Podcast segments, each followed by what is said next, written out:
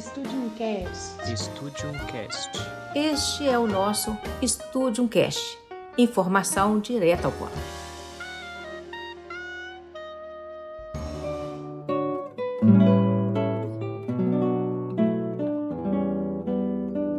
Olá, pessoal. Estamos de volta com mais uma edição do nosso Studium Cast. É informação direta ao ponto. E nesta semana a novidade é a música brasileira. Sabe com quem? É o Heitor Villa-Lobos, que é sem dúvida um dos mais brilhantes e notáveis compositor da nossa história. O maestro Heitor Villa-Lobos. Se estivesse vivo, estaria celebrando 135 anos. E nós temos, pessoal, um festival homenageando este grande maestro uma produção da Carminha Guerra, através do selo Carmin, que está aí à disposição de vocês no YouTube. O festival foi lançado no último dia 6 de março, com exibição no programa Harmonia da TV Minas. Nós estamos aqui agora conversando com a Carminha Guerra. Vamos acompanhar essa prosa. Uma alegria estar aqui com você, Vera. Como vai você? Tudo bem? Tudo ótimo. É... Então, Carminha, nós vamos falar sobre um projeto que você idealizou, está produzindo, é o Festival Vila Lobos. Mas antes de começar, eu queria que você contasse aqui para o nosso ouvinte, né? Um pouco sobre você, sobre a sua trajetória. A gente ouve muito falar de Carminha Guerra, né? E das suas produções na área artístico-musical, mas a gente queria conhecer um pouquinho mais sobre a sua história. Fale para a gente sobre você.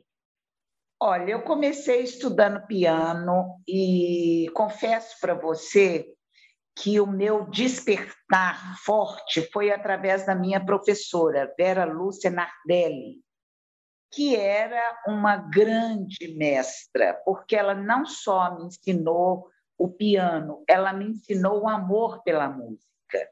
Então, ela me convidava para ir nos concertos, para assistir palestras, para ir à casa dela junto com os, os, grandes artistas que iam na época, inclusive o Nelson Freire. Eu conheci o Nelson Freire mocinha, eu tinha uns 15 anos, quando ela fez um jantar lá para o Nelson, e eu me senti assim, nossa, super honrada, feliz de ser convidada pela professora naquela época enfim, e aí, através dela, ela me levou para os festivais de inverno em Ouro Preto, e era um, pool de artes, né? não só na música, como na, na arquitetura, na pintura, e tinha aquele, aquele mundo, é um mundo especial de, de beleza, de pensamentos ligados e, e conectados conectados com a arte propriamente dita.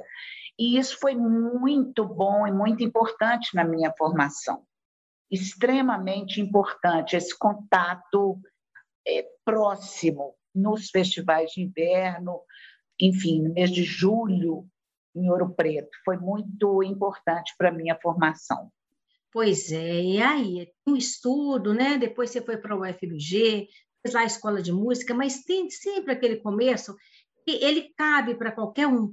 É a paixão pelo que gosta, que é as suas escolhas, e aí vocês vão buscando o caminho, né, Carminha? Ou seja, é porque às vezes as pessoas que estão nos ouvindo aqui, tem ali uma pessoa que gosta da música, uma criança, um adolescente, é, é, preciso ele encontrar o caminho e frequentar esses ambientes, vamos dizer assim, né? Esse pode ser um começo que vale para todo mundo.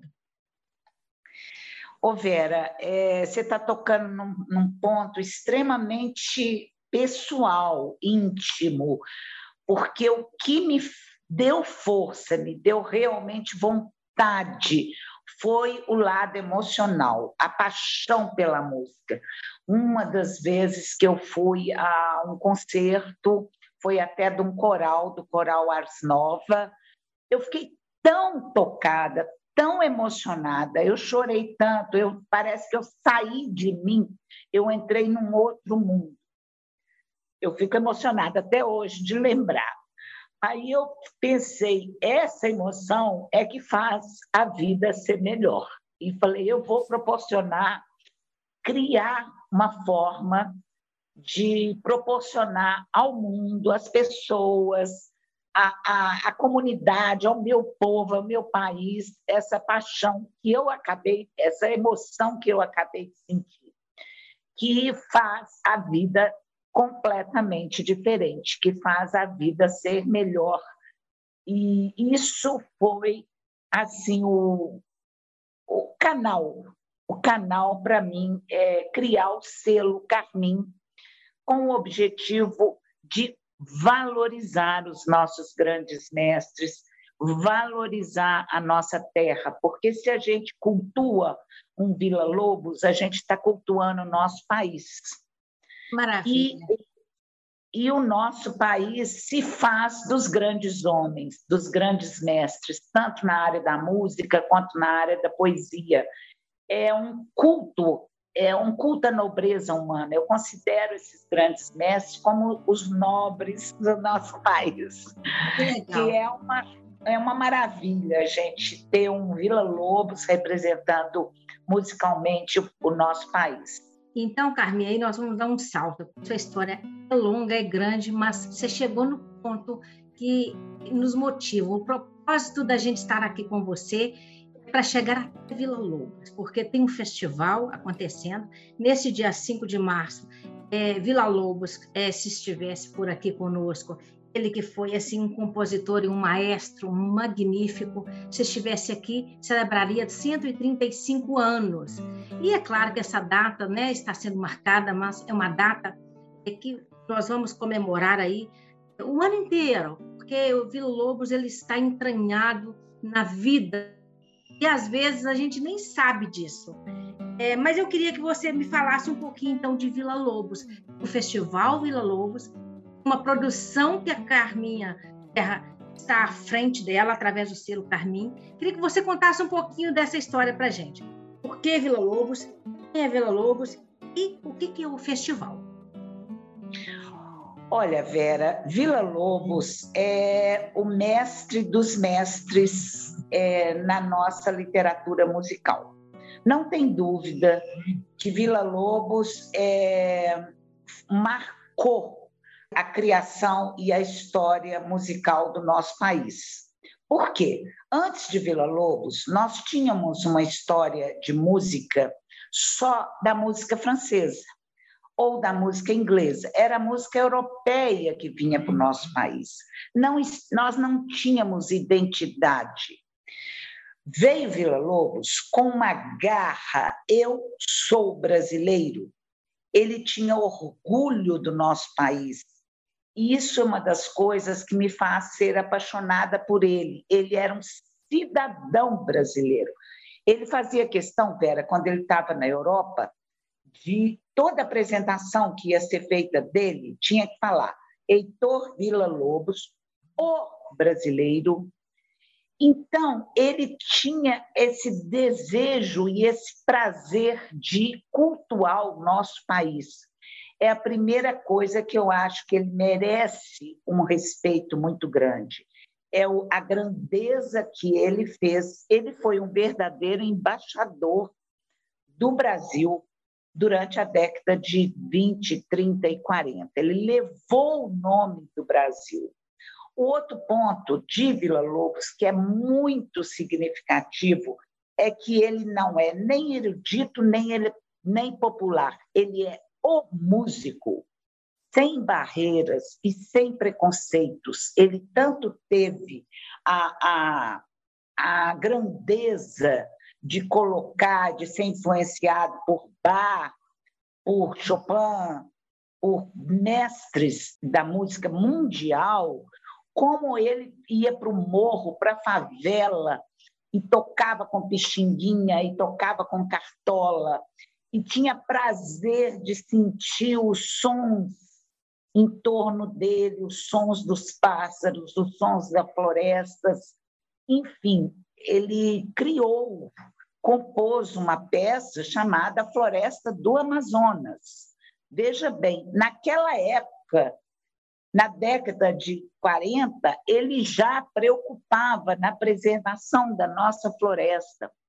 ele compôs uma peça chamada O Irapuru, que é com o som do nosso pássaro. E a peça, essas obras dele são muito grandiosas. E o que que nós estamos fazendo é trazer para nossas gerações, para os nossos jovens, um pouco da música de Vila Lobos, que tem uma, um leque enorme. Ele tem músicas para piano. Para piano tem um caráter, inclusive, que eu vou é, especificar aqui. Ele pegou a, a herança folclórica nossa, por exemplo, nesta rua, nesta rua tem um bosque, a fonte do Pororó, e cresceu isso, musicou esse folclore para o piano, chama Cirandas.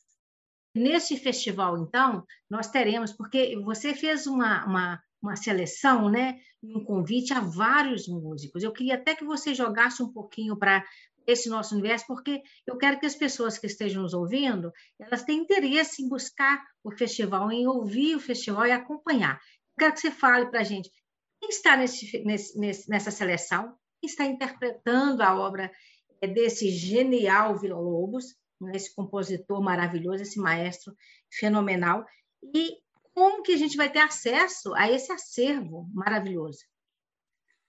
Olha, está muito variado é, e a gente teve uma intenção muito forte de valorizar os nossos músicos mineiros, reinterpretando, tocando, recriando a obra de Vila Lobos.